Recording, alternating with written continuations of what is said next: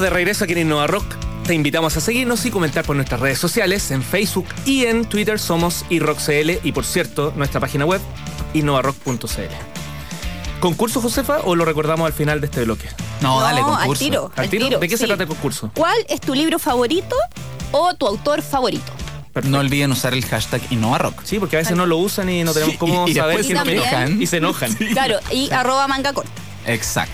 Así como el rock es parte fundamental en el desarrollo de la historia del mundo, transformándose muchas veces en un agente de cambio social, la literatura es también una forma de preservar las historias pasadas, presentar hechos actuales en distintos géneros y también de imaginar el futuro esplendor que nos espera. Pero ¿qué pasaría si, por ejemplo, nos apartamos de esa mirada lineal tan típica y experimentamos, qué sé yo, con el lado B de la historia de Chile, por ejemplo? Estaría entretenido. Sí, obvio. ¿Lo habrá hecho alguien? Yo creo que sí. ¿Quién? ¿Quién será? Tan, tan, tan, tan. Hoy vamos a conversar con alguien que lo hizo. Un comunicador visual chileno a quien la literatura no le basta. Lo conocí en una sala de clases universitaria cuando recién él había publicado Yggdrasil y lo volví a encontrar 10 años más durante la tarde de un lanzamiento de su libro más reciente, Historia Secreta de Chile, en el ya mítico Gustock Bar del Freddy Stock. Eh, la sensación, obviamente, fue la misma y se las comenté a ustedes cuando hicimos el calendario de a quién invitar. Qué innovador este tipo. Damos la bienvenida en Innova Rock a Jorge Baradí. ¿Qué tal, Jorge? Hola, ¿cómo están? Bien, ¿y tú, Jorge? Muy bien, encantado de estar acá. ¿Tan prendido como Uri o, o no tanto? Yo estoy prendido por dentro, soy como un volcancito. Se, ve, se ve tranquilito, pero no tanto. Oye, además de escritor, eres guionista de cómics y diseñador gráfico, entre otras gracias, digamos. Yo rescaté aquí dos. Desde esa óptica artística, creativa, en general multidisciplinaria, Mm. ¿cómo defines tú la innovación? Em, la innovación es un tema bien fregado dependiendo del área donde tú te de donde la ataques. En mi caso tiene que ver con, lo, con el arte y con el arte en, en general, no en particular. Em, yo fui educado desde las artes visuales, empecé estudiando arquitectura, después diseño gráfico y la, la impronta de lo que es innovar en, en- en arte se me ha quedado pegada. Y con el tiempo he visto que, que muchos de esos paradigmas eh, son aplicables y que de hecho muchos de, de esos de aspectos que están relacionados con la innovación en arte eh, han sido aplicados eventualmente en, en empresa o en, en educación, eh, muchas veces sin saberlo y otras veces tomándolas directamente. ¿no? Em, en mi caso tiene que ver con la honestidad. El principal capital que tiene un, un creador es la honestidad consigo mismo. Eh, hoy día, cuando, no sé, pues ya no se le puede decir a nadie qué cosa es arte, qué cosa no es arte, es muy difícil definirlo. Quizás el único parámetro que todavía sigue en pie, el único suelo, es, la- es esa honestidad. Y la honestidad de haber producido algo que viene desde dentro, que es coherente contigo, con tu universo y con, con lo que tú realmente quieres hacer. Solo una obra, una obra solamente se para si viene desde ese suelo, desde la, de la honestidad. respuesta, ¿no? Sí. Oye, ahí con esa, con esa línea, hablando de todo lo que es arte y Mm. bueno, y en este caso eh, de la literatura, y desde el punto de vista del emprendimiento, ¿se puede vivir de la literatura en Chile? No. no, por supuesto que no. Otra respuesta honesta. Claro, no, por supuesto que no. Yo, yo debo conocer eh, gente contado con los dedos de una mano que puede vivir de, de la literatura. Los nietos pueden vivir quizás. Claro, después de- quizás, claro. Yo ahora, por ejemplo, pude. em, yo soy diseñador, trabajo en comunicación en ese sentido. Y mm, no pretendo desligarme de ella en absoluto. No estoy buscando eh, liberarme de algo. Pero entonces lo que, he lo que he podido conseguir es trabajar mediodía. Trabajo mediodía en diseño y trabajo el resto del tiempo en la literatura, en comunicación y en las cosas que, que involucran la narración. Ese es un, ese es un alcance súper importante para lo que estoy explicando. ¿no? Narración, que es muy distinto a literatura exclusivamente. Escribir es un gesto de la mano o del teclado en letras y papel. Narrar es una cuestión muchísimo más amplia. Y basta cambiar ese puro parámetro para que se te abra un universo, que es de donde yo quiero trabajar. Oye, Jorge, yo recuerdo hace más o menos cinco años que comenzaron a circular por Twitter unos videos súper crípticos. O sea, eran, era- eran raros, ¿cachai? Eh, y resultaron ser la promoción de Policía del Karma, Sí. tu novela gráfica, que al tiempo era la primera, ¿no? Sí. tu primera novela gráfica. Eh, y que se trataba de una policía secreta que a lo largo de la historia de Chile perseguía criminales que habían cometido crímenes en, en- en- en otras vidas. Eh, pero no solo promocionaste con videos, sino que existía un sitio en el que te podías inscribir en la Policía del Karma. Incluso había un cuestionario en el que te ¿matarías a tu padre? ¿Cachai? Eh, fue un tremendo golpe publicitario que imagino, me, me atrevo a imaginar que la inversión fue bastante baja.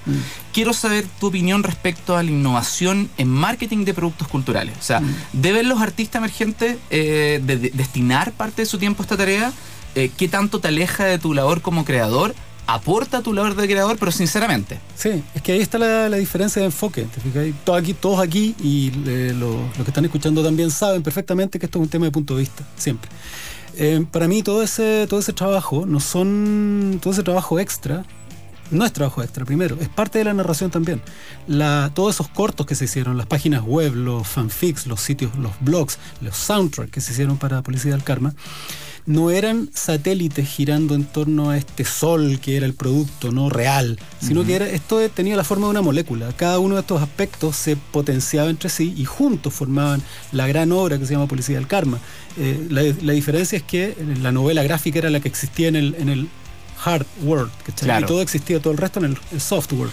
Pero eh, en el fondo lo que te quiero decir es que cuando hablaba delante de narrar, me refería a que cuando tú te fijas un objetivo demasiado definido, termináis encerrándote en tu, en tu propia jaulita. Cuando yo hablo de narrar, me aparecen todas estas otras plataformas que me sirven para narrar aspectos que no puedo contar o no eh, de la manera que yo quiero en solamente la novela gráfica.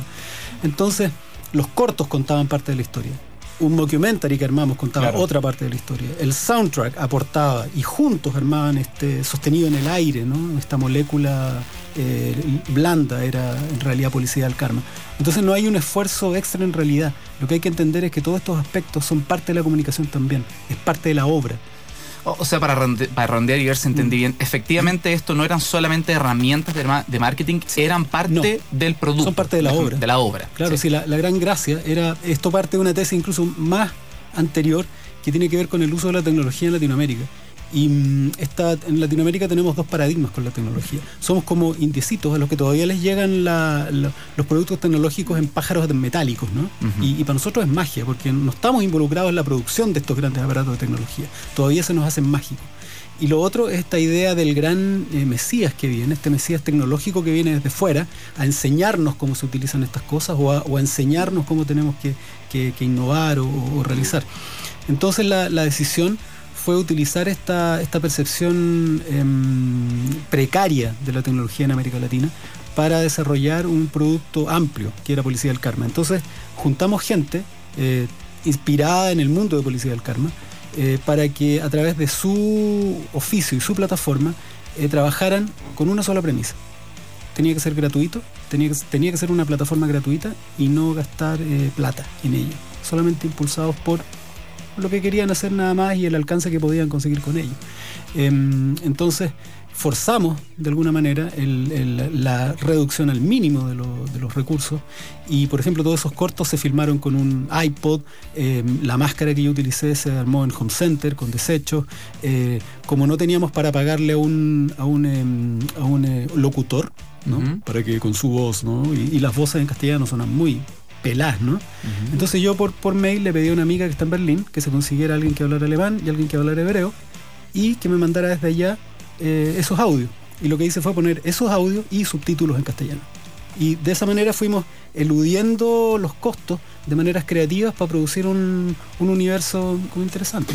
Te voy a pre- presentar un Mesías tecnológico que llega con sus papitas aquí a- un ratito más al regreso del corte, nos vamos a ir escuchando un, una canción que nace justamente del libro Lolita, que el, el escritor es Vladimir Nabokov. Mm. Eh, este, en este texto se inspiró Sting para escribir esta canción, Don't Stand So Close to Me, de Police.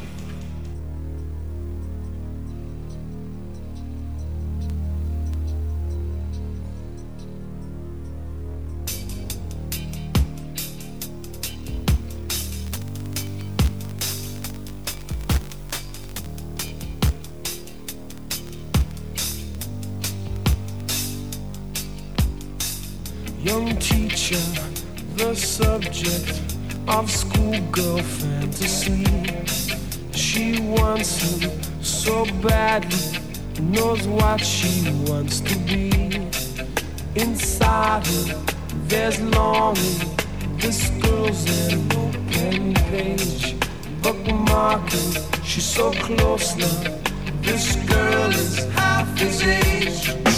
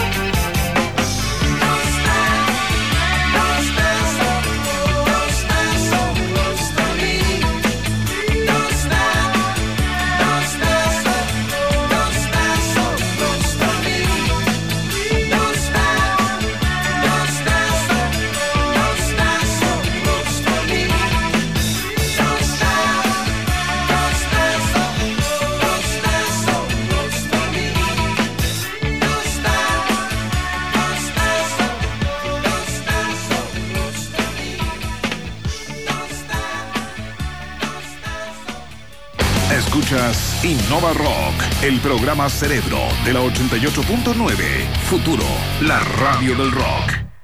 A Chile no le falta rock. Temuco 104.7. Santiago 88.9. Futuro, la radio del rock. En la radio del rock, marcamos la temperatura. 11 grados. Futuro, la radio del rock. En BCI soñamos con que la independencia que has logrado en tu vida también la tengas en tu banco. Por eso, desarrollamos servicios para personas con discapacidad. Ven a BCI y descubre las 12 primeras sucursales 100% accesibles y libres de barreras físicas. También las personas con discapacidad auditiva cuentan con todo el apoyo de un ejecutivo remoto, experto en lenguas de señas. Conoce estos y otros servicios en bci.cl. BCI, somos más diferentes que nunca. Infórmese sobre la garantía estatal de los depósitos en su banco o en www.sbif.cl. Un torbellino oscuro se acerca a Chile. Children of Bottom, la banda referente del metal europeo, llega al Teatro Cariola el 24 de mayo. Presentando su último y contundente disco. I Worship Chaos. I Worship Chaos. Entradas a la venta por sistema.ticket, tiendas Replay y Cinemark. Producen The Knife y The Fan Lab. Invita Radio Futuro.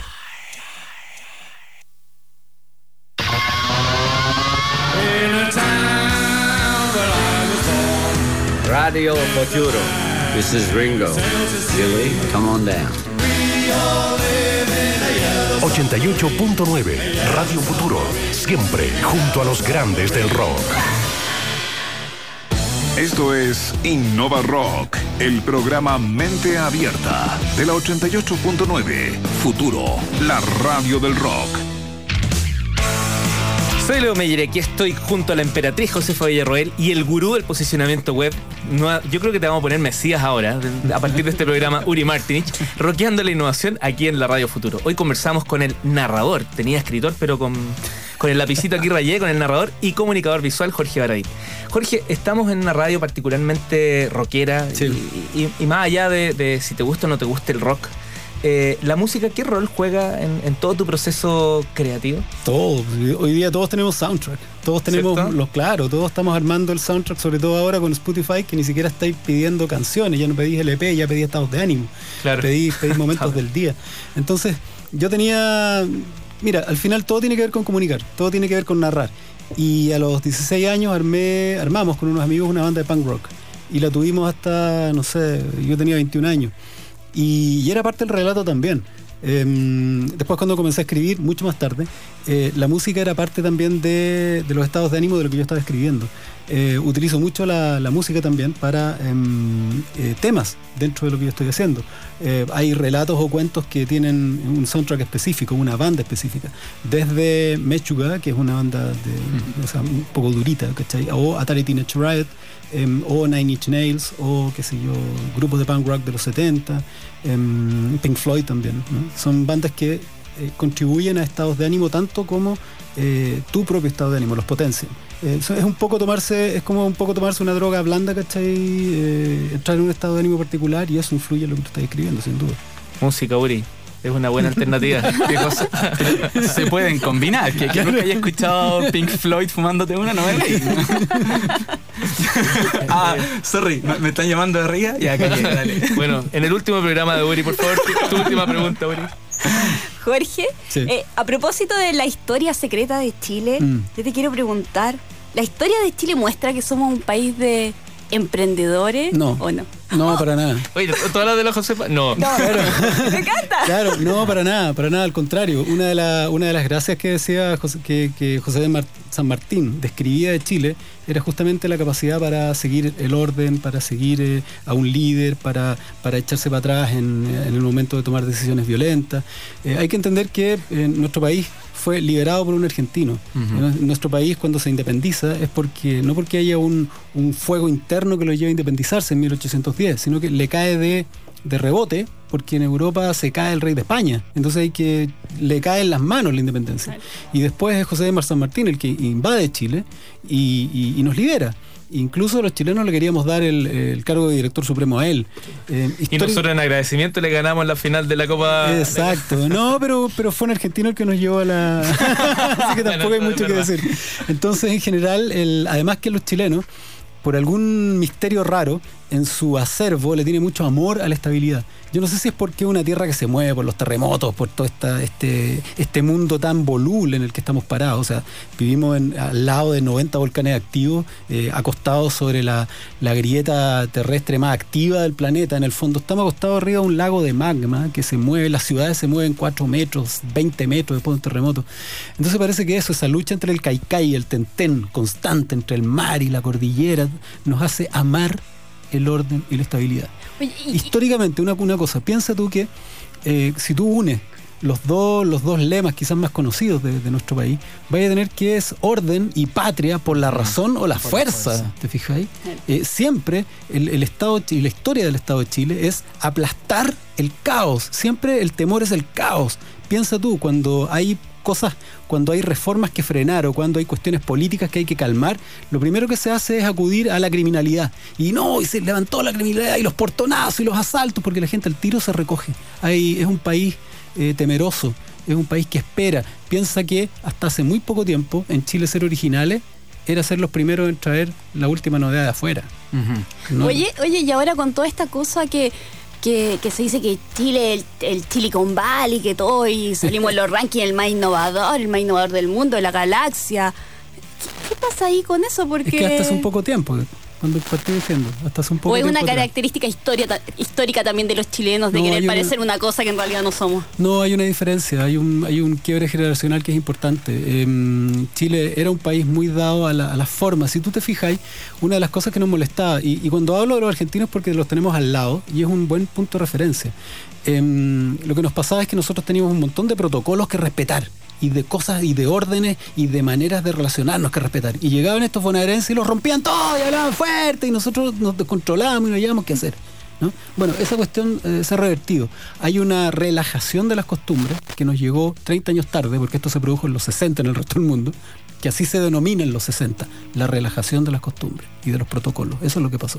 Eso nos está llegando a partir de, de los 90. Estuvimos congelados eh, 20 años. Nosotros en- no tuvimos punk, no tuvimos eh, hipismo, no tuvimos nada, porque estábamos en una cápsula de tiempo. Todavía en los 90 estábamos escuchando eh, para el pueblo lo que es del pueblo y el pueblo unido y, y cosas que eran de los 60, y crisis que eran de los 60. Entonces, eh, nos está llegando tarde esta ola, pero está llegando, que es la ola de gente desenfadada, gente con las costumbres relajadas, gente con, con ganas de romper cosas. Programas de innovación en radios de Exacto, rock. por ejemplo. Ah, no olvidemos que en los 90 en plena democracia no vino Iron Maiden porque los censuraron. Por favor, porque eran- claro, o sea, porque eran satánicos. Exactamente. No, y además que una última cosa, los tres, los tres factores o los cuatro factores históricos, eh, culturales, conservadores, más clásicos, están todos en crisis. La Iglesia Católica está escondida por sus pedófilos, la- los militares están escondidos por su, por todo lo que le está pasando con las platas y con, con su historial eh, criminal. Eh, la- el, el gran empresariado que en Chile ah, no es hermano de la, de la innovación, ¿no? sino que de mantener las cosas tal como están. Exacto. ¿no? En- a principios del siglo XX quisieron frenar la importación de, de tractores porque le iban a embarrar el negocio con los caballos. Es como esa la, la mentalidad. Entonces todos ellos están medios de baja, ¿cachai? Y hay, hay, hay como más aire para los animales más chicos y más ágiles. Por eso no hay auspiciadores grandes. Bueno, ahora estoy, estoy tratando de cachar Oye, hemos, tenido auspiciadores No, grandes. Manga corta, grande manga corta. Oye, Jorge, mira, yo, yo, yo por lo menos soy un poquito déficit atencional con, con la lectura. Yo comienzo le- leyendo en el Kindle, en el baño leo en el iPhone, ¿cachai? Después hago que se reproduzca y escucho en la bicicleta porque a veces me pierdo.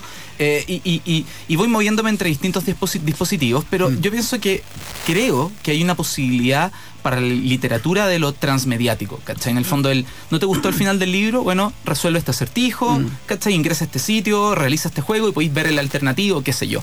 Eh, le, ¿Le falta todavía o ha- hay una oportunidad eh, para los creadores, en el fondo, de, de abarcar esto? ¿O hay que aterrizarse y decir, mira, la literatura tiene ciertas reglas, así como quizás la poesía las tiene? ¿O quizás Uri hizo mal la tarea, estoy dando jugo y está lleno, hay un mercado gigante de, de literatura No, no, no es un buen es un buen ejemplo. Lo que pasa es que mm, a diferencia de la música, la música explotó como Sí. negocio, se fue al demonio, el formato disco se fue al carajo, incluso ahora hasta las canciones se están yendo al carajo, a nadie le importa mucho, ¿no? Y es una nube bien rara. Eh, en el caso de la literatura fueron un poquito más inteligentes. Y mm, inteligentes entre comillas, porque también frenaron ¿no? el avance. Eh, lo que hizo la industria editorial fue llevar el mismo formato de venta que existía en el mundo sólido, el libro, consiguieron, fueron capaces de llevarlo al mundo digital. Porque ¿qué pasa? No pudieron llevar el LP, se fragmentó en, en canciones y hoy día incluso, como comentábamos, en estados de ánimo. Esto equivaldría a que tú leyeras un capítulo de un libro o que leyeras un pedazo o paper solamente y se hubiera destruido. Este afán de mantener el formato libro, que es importante para la cadena de producción, de, la- de las grandes editoriales y de, la- y de las empresas relacionadas, ha frenado la innovación. Y cuando han querido eh, innovar, em, siempre es desde el formato. Los enhanced books, eh, que eran la novedad hace, no sé, tres años, que tú abrías y tenías cosas, finalmente buscaban amarrar el- el- el- la unidad de venta. O sea, cambiar eso- el canal de distribución, básicamente, pero el mismo modelo de y, negocio. man- y claro, Yo y te vendo el libro. Exacto. Y eso, eso ha frenado, porque finalmente estas cuestiones necesitan estallar.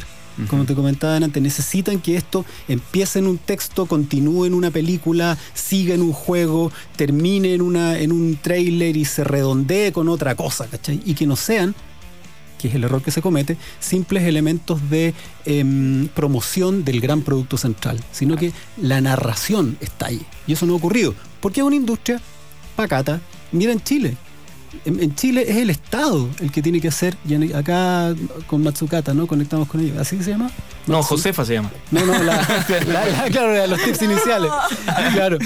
Porque ha sido el Estado el que ha tenido que hacerle la Sí. pega de promoción de la lectura y fomento de la lectura a una industria privada. Sí. Parte, ¿cachai? Porque Para que ellos recojan los dividendos. Exacto. pues. Vamos a regresar en Innova Rock para seguir conversando con este desordenado invitado hoy día, innovador, narrador, eh, comunicador visual Jorge Baradit. Eh, Iron Maiden tiene varias canciones inspiradas en libros y cuentos. Maravilloso. ¿Cierto? Iron Maiden. Eh, sí. Y hay una de ellas que está eh, asociada a Edgar Allan Poe. ¿Tú sabes Sí, cuál o no? Murders of the Rumor. Del-. Murders of the Rumor del álbum Killers, el segundo de, este, de esta gran banda británica, Iron Maiden.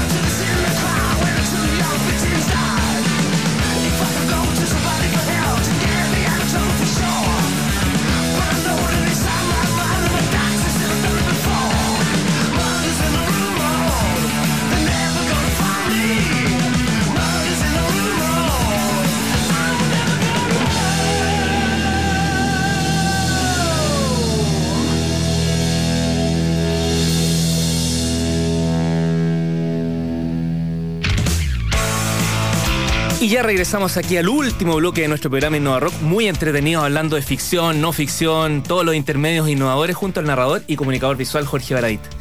Jorge, ¿cómo lo has pasado? Eh, súper bien. ¿Sí? ¿Bien? Sí, súper bien.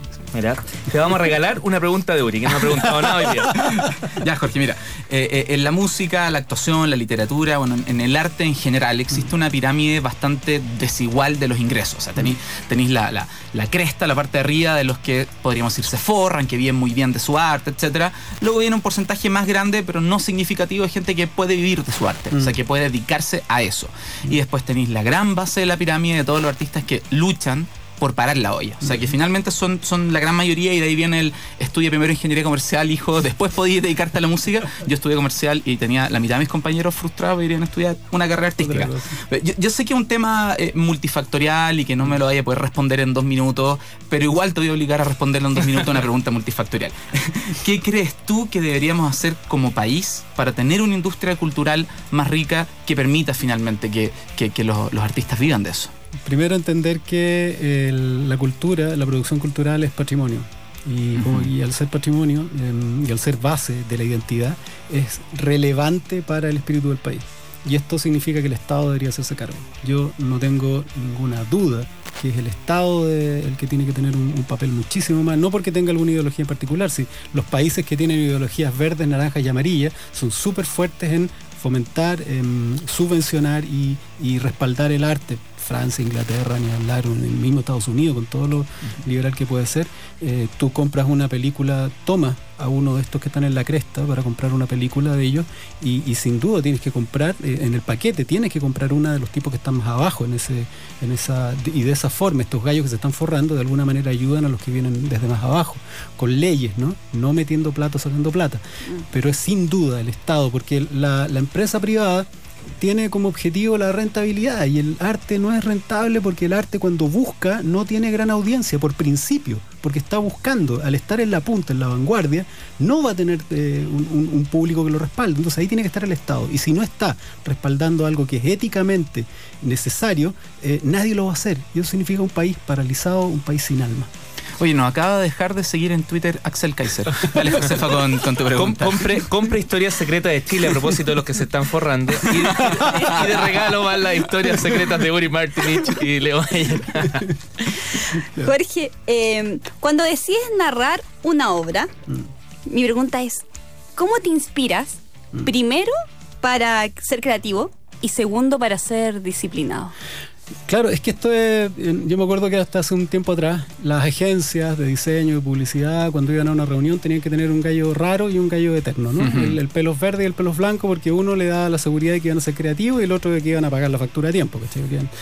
Entonces en la cabeza uno debería tener esos dos gallos, que es súper antiguo, es Freud, por ejemplo. Freud lo, lo, re- lo representa súper bien con alguien montado a caballo. Ahora, ¿cuál es la gran gracia de esto? La gran gracia es que el caballo es el que manda. ¿no? El otro tipo tiene que, o sea, cualquiera que ha andado a caballo sabe que el animal, el och- 90% del tiempo sabe para dónde tiene que ir.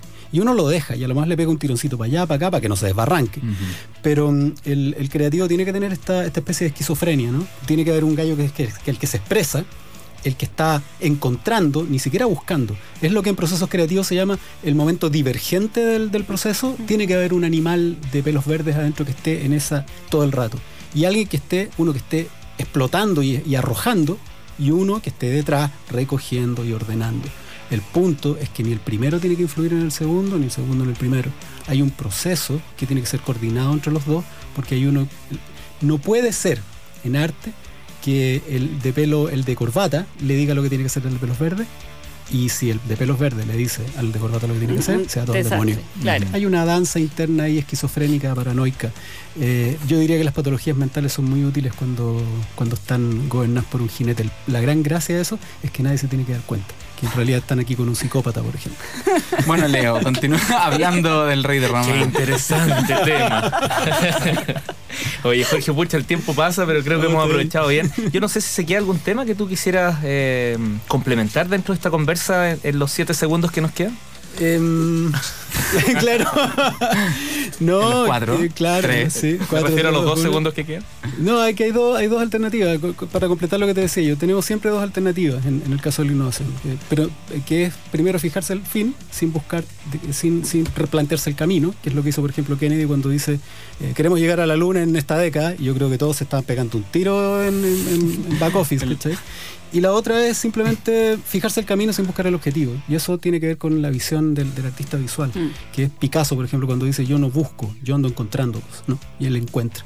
En ese, en ese pendular eh, entre los objetivos y, y el encontrar con libertad, en ese estado zen, eh, donde no te fijáis ningún objetivo ni ningún camino finalmente, es donde está, donde pasan las cosas. Cuando no te. Cuando todos saben eso, cuando no te amarráis previamente. ¿no? ¿Se viene segunda parte del libro o tercera parte del libro? de- julio, julio del 2016, en pocos, tres meses más, eh, sale. Lo acabo de entregar hace dos días, tres días. Y, Mira. mm, claro. Y ya estoy recuperándome del shock y de la, y del café, de la cafeína y de todo eso. y va a salir el, eh, ya en dos meses más este hijo. No, no se nota lo de la cafeína, pero. no, No, está bien. Oye, muchas gracias por haber estado con nosotros aquí en Innova Rock. Creo que aprendimos un montón, ¿o ¿no? Sí. Sí, va- vamos a tener que hacer, a veces eh, planteamos actividades presenciales para complementar las actividades acá en la radio, así que este segundo semestre se viene y ahí yo creo que puede haber una... Podemos darle una oportunidad, tiene, tiene potencial. nuestro invitado. Sí. No, presenciales. podría ser. Oye, nos vamos justamente con una canción inspirada en el libro El extranjero de Albert Camus, que Robert Camus, Smith transformó en un temazo. ¿Es Camus? Camille. Eh, Camille. Ah, Camus. ah, Ah, Camus. ¿viste, Ah, viste? perdón. Leru, leru. Perdón, perdón, yo le sé a Camus. Nos vamos con Killing an Arab. Chau.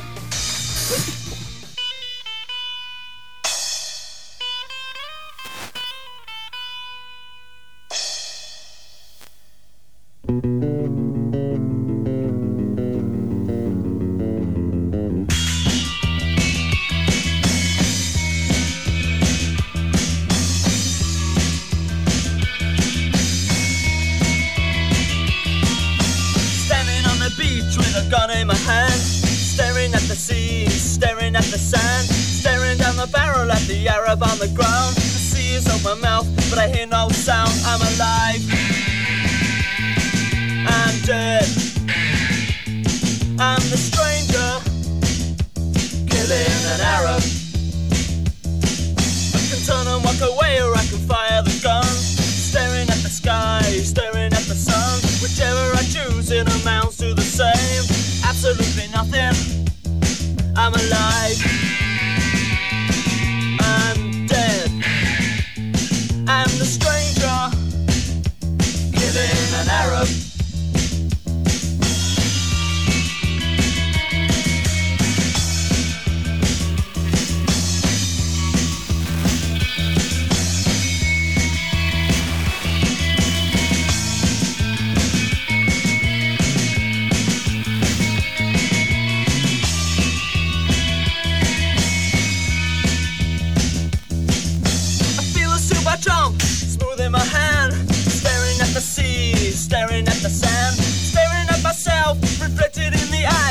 Dead man on the beach.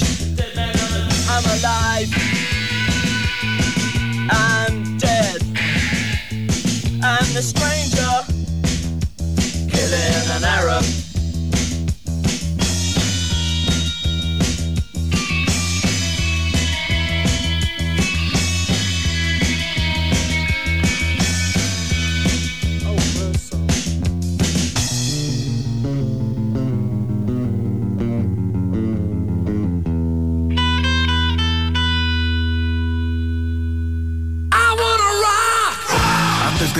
Y tomar forma, una idea genial pasa por ser algo tan simple como un chispazo.